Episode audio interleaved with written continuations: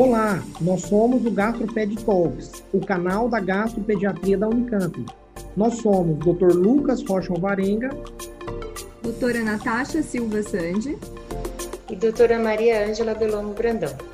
O GastroPed Talks é um canal sobre gastroenterologia, patologia e nutrição pediátricas, com foco em profissionais de saúde, em que vamos discutir temas e evidências atuais com base em guidelines, artigos científicos e entrevistaremos profissionais de destaque na área.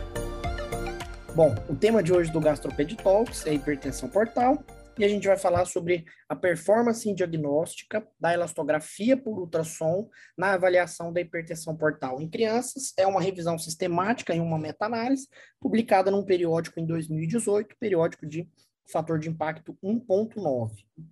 Bom, uh, a hipertensão portal, assim como a cirrose, é a via final de uma hepatopatia crônica fibrosante.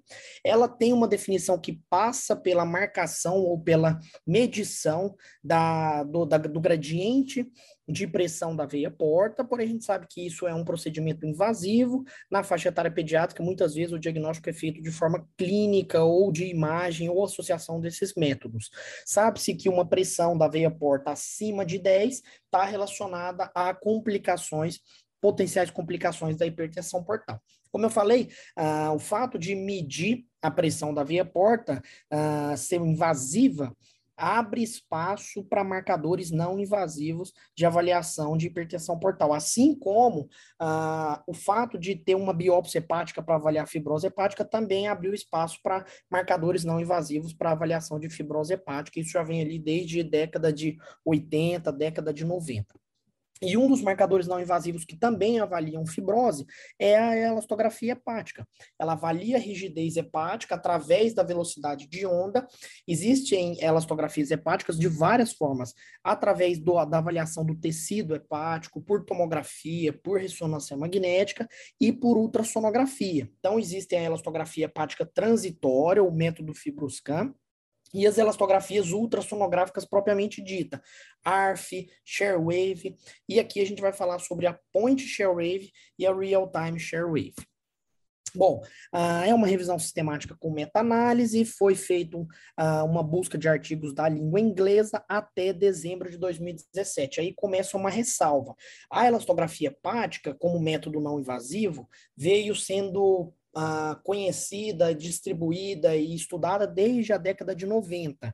E os estudos avançam periodicamente. Então, de 2017, a gente está agora em 2022, há um gap muito grande aí de estudos. Então, uh, a gente está avaliando isso aí com uma certa antecedência de, de, de resultado. Então, alguma coisa ali de 2017 para cá já deve ter atualizado, melhorado ou mudado os resultados do que a gente vai discutir aqui. Esse, esse estudo incluiu crianças e adultos jovens, e aqui eles avaliaram como sendo padrão ouro para hipertensão portal, métodos não necessariamente invasivos, clínicos, endoscópicos, ultrassonográficos, ah, valeriam como hipertensão portal. E os desfechos, o desfecho primário foi avaliar a performance da elastografia por ultrassom no diagnóstico de hipertensão portal, relacionando com os achados clínicos de hipertensão portal, e como um desfecho secundário, avaliar a rigidez do fígado e do baço nos grupos de hipertensão portal versus o grupo controle. Bom, eles tiveram muito cuidado com a, a, avaliação da qualidade do trabalho e eliminação de viés. Eles usaram aqui o Quadas 2 e como é um estudo ah, com uma variação de idade muito grande, toda a faixa etária pediátrica e alguns adultos jovens, aqui a seleção dos pacientes foi, dentre todas as, as variáveis analisadas, a que mais correu risco de ter vieses. Então, a gente vai conversar e vai analisar os resultados baseados nessa, nessa informação. Eles começaram com 313 estudos, foram selecionando, retirando os duplicatas, depois foram avaliando o, o, título e o resumo, e foram selecionando os outros estudos, aplicaram os critérios de elegibilidade e, por fim, sobraram 11 estudos apenas para avaliação dessa revisão sistemática. Seis estudos eram europeus, quatro asiáticos e um norte-americano, cinco prospectivos e três retrospectivos. A idade, como eu falei, variou de três meses a 25 anos, uma, uma idade muito ampla de avaliação. Sete estudos foram com Fibroscan, três com ponte Sharewave e um com real-time Sharewave, e três desses 11 estudos avaliaram também a rigidez do baço. Por definição, apenas um estudo mediu a pressão, o gradiente de pressão da veia porta. Os outros estudos fizeram o diagnóstico através de scores clínicos, ultrassonográficos ou endoscópicos uh, que sugeriram a hipertensão portal. Bom, e como resultados? Sete dos onze estudos avaliaram realmente a performance da elastografia hepática. A sensibilidade desses, desse método aqui variou de 85% a 100% e uma variação, uma sensibilidade combinada de 90% e uma especificidade que variou bastante também e de forma combinada terminou em 79%. O baço, o estudo que avaliou o baço, definiu cutoff específico, e nesse cutoff tinha uma sensibilidade de 100% e uma especificidade de 69% para o diagnóstico de hipertensão portal. Então, tanto os exames, os estudos que avaliaram a elastografia na hipertensão portal, eh, no fígado, no fígado e os do baço, variaram muito a especificidade e a sensibilidade. A sensibilidade foi muito boa e a especificidade foi razoavelmente boa. Os cutoffs variaram bastante, todos os estudos com elastografia, independente se a avaliação é por quilopascal ou por metro, metro por segundo, ou se a avaliação é ultrassonográfica ou outras formas de avaliar a elastografia hepática, os cutoffs ainda são muito variáveis. É uma das maiores discussões, é um dos maiores problemas e limitações da elastografia hepática, seja ela um método é, qualquer.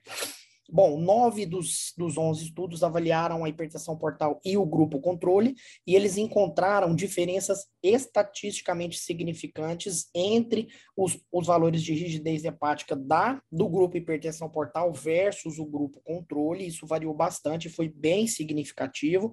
E nos estudos que avaliaram isso no baço, também avaliaram, viram que dois né, dos três estudos que avaliaram o baço, o grupo hipertensão portal era muito maior os valores do que o grupo controle. Bom, e aí, o que que eles, o que que eles chegaram à conclusão? Que realmente a elastografia hepática por ultrassom tem uma alta performance no diagnóstico de hipertensão portal, mesmo que a sensibilidade seja muito diferente da especificidade, como ele trata-se de um método de screening, ou seja, a ideia aqui com a elastografia hepática é selecionar aqueles pacientes que têm o maior risco de ter complicações da hipertensão portal, e eu preciso ser mais invasivo por endoscopia, ou mesmo por definição, uh, ou, por, ou mesmo por invadir e fazer o, a, a, o gradiente de pressão da veia porta. Uh, então, a sensibilidade é mais importante do que a especificidade. Por isso que eles definiram que, uh, mesmo tendo essa grande variação e uma especificidade razoável, eles definiram um método como uma, uma alta performance para o diagnóstico de hipertensão portal. E o baço, como foi um estudo único, com um cutoff pré-determinado e único também, a sensibilidade e a especificidade foram, a sensibilidade foi muito boa e a especificidade foi razoável. Nos adultos, as meta-análises dos adultos variam também os resultados e são bem diferentes dos resultados pediátricos. A sensibilidade é menor e a especificidade é maior. Eles discutem isso, eles chegam à conclusão de que essas diferenças se dão pelas diferenças entre os adultos e, os, e as crianças no sentido de diagnóstico de hipertensão portal, no sentido de doenças que levam à hipertensão portal, gravidade do quadro, às vezes o paciente pediátrico ainda está numa evolução mais lenta, ainda não tem as complicações mais graves da hipertensão portal, os adultos avaliam muito mais o gradiente de pressão é, da veia porta do que nas crianças, eles fazem muito mais endoscopia do que nas crianças, então talvez o diagnóstico de hipertensão portal seja mais fácil ou mais feito, e por isso a sensibilidade e a especificidade mudam é, entre adultos e crianças. As etiologias também são, são muito diferentes, que levam à hipertensão portal. E, mais uma vez, a seleção dos pacientes aqui leva em consideração que pacientes pediátricos não são frequentemente submetidos à endoscopia, geralmente tem só complicações clínicas da hipertensão portal. Isso justifica a grande diferença entre os estudos em adultos e crianças. Bom, o cutoff, né, os valores de referência são muito variáveis, então a hipertensão portal vai de 6 a 18 kPa, o que é muito variável, é uma zona muito grande.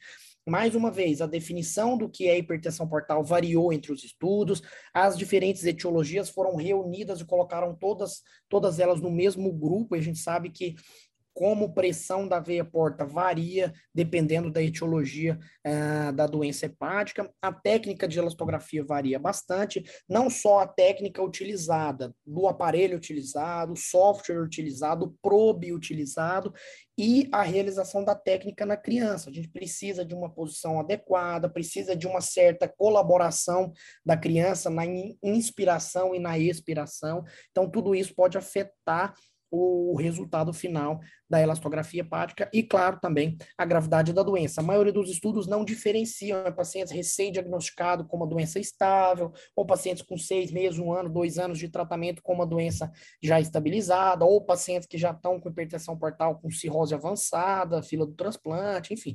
Então, a gravidade também pode alterar esses cutoffs aí.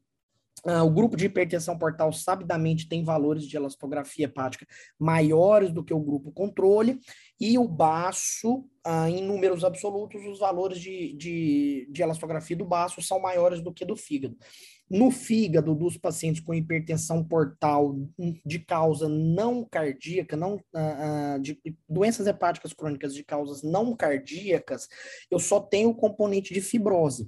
O baço, a hipertensão portal, eu tenho um certo componente de fibrose, mas eu tenho um componente de congestão. Então, talvez isso justifique, e a elastografia não diferencia né, a congestão e a fibrose todos eles são, eles são somados e isso acaba aumentando os valores da elastografia. Um grande exemplo disso, de comprometimento hepático, são os pacientes pós-operados de Fontan, que tem um componente fibrótico pela hepatopatia da doença cardíaca, mas tem um componente de congestão muito alto. Então, os valores da elastografia são bem mais avançados, bem mais altos. E uma das limitações do trabalho é a heterogeneidade, que faz com que vá, altere os valores de referência, faz com que altere a seleção dos pacientes. Ah, esses pacientes devem ser agrupados de acordo com a etiologia, geralmente avaliados pelo mesmo aparelho, pela mesma técnica, pela mesma pessoa avaliadora, né, que é um exame ah, relativamente operador dependente e os valores de referência também variaram bastante, uh, e isso acaba dificultando a interpretação ou a definição de valores de intervalos de referência, como os adultos já têm bem estabelecido. Uh, foram poucos estudos no final, eram 303, terminaram em 11 estudos só, provavelmente de 2017 para 2022 a gente já tem um acréscimo de alguns novos estudos, esse método elastográfico está sendo cada vez mais difundido nas, nas universidades, nas escolas, nos serviços particulares.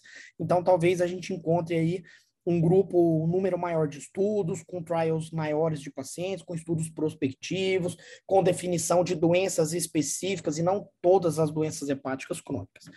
Mas, como conclusão, a elastografia hepática por ultrassom aqui, tanto a transitória, Fibroscan, quanto a ponte Sharewave e a Real-Time Sharewave, foram boas, tiveram uma boa performance uh, para o diagnóstico de hipertensão portal, é mais um dos marcadores não invasivos para avaliação de fibrose hepática e de hipertensão portal, assim como marcadores bioquímicos, outros marcadores uh, ultrassonográficos, outros marcadores de imagem, outros marcadores elastográficos.